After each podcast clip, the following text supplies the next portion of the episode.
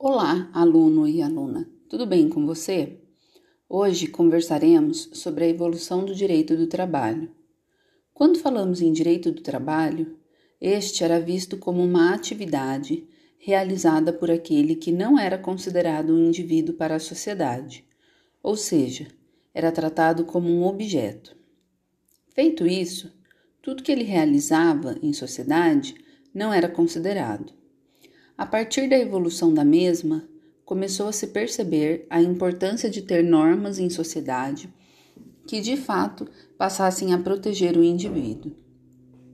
Antes da criação de normas relacionadas ao direito do trabalho, especificamente, foram necessárias normas que passassem a considerar os sujeitos como pessoas para o direito. Após essa grande e importante conquista, a estrutura da sociedade continuou evoluindo e sendo modificada de acordo com a sua organização e apresentação. Foi com o movimento da Revolução Industrial que a sociedade de fato obteve conquistas significativas e que foram marcantes para o direito do trabalho, como, por exemplo, o limite da jornada de trabalho, que antes não existia, e as pessoas que tinham jornadas intermináveis.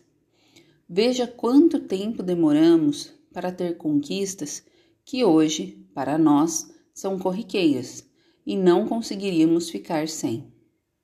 Você pode estar se perguntando: seria essa mesma evolução uma justificativa para a chamada reforma trabalhista?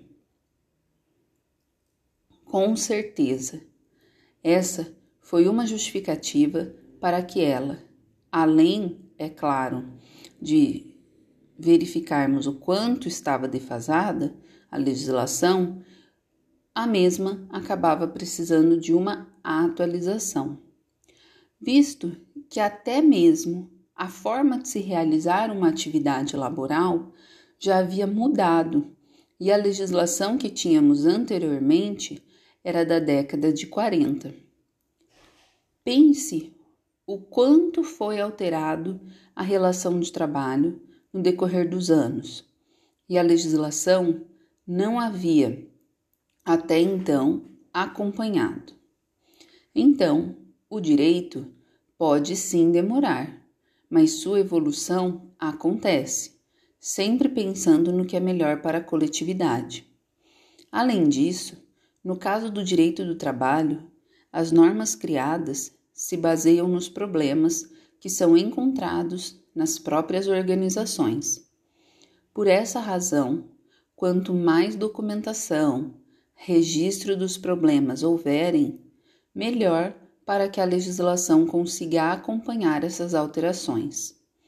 Sendo assim, e a partir da evolução do direito do trabalho, surgem as fontes do direito do trabalho, que são lei, costume, doutrina, jurisprudência, sentença normativa, princípios do direito do trabalho, acordo e convenção coletiva do trabalho, sendo que as quatro principais fontes são as mesmas que todas as áreas do direito: lei, costume, doutrina e jurisprudência.